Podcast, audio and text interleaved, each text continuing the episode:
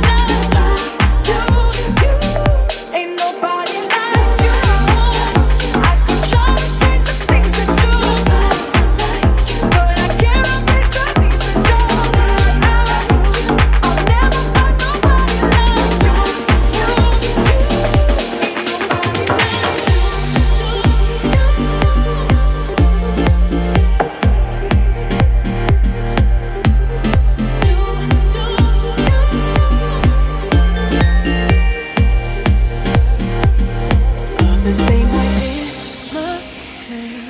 They can try to understand my way, but they can't say the things you say.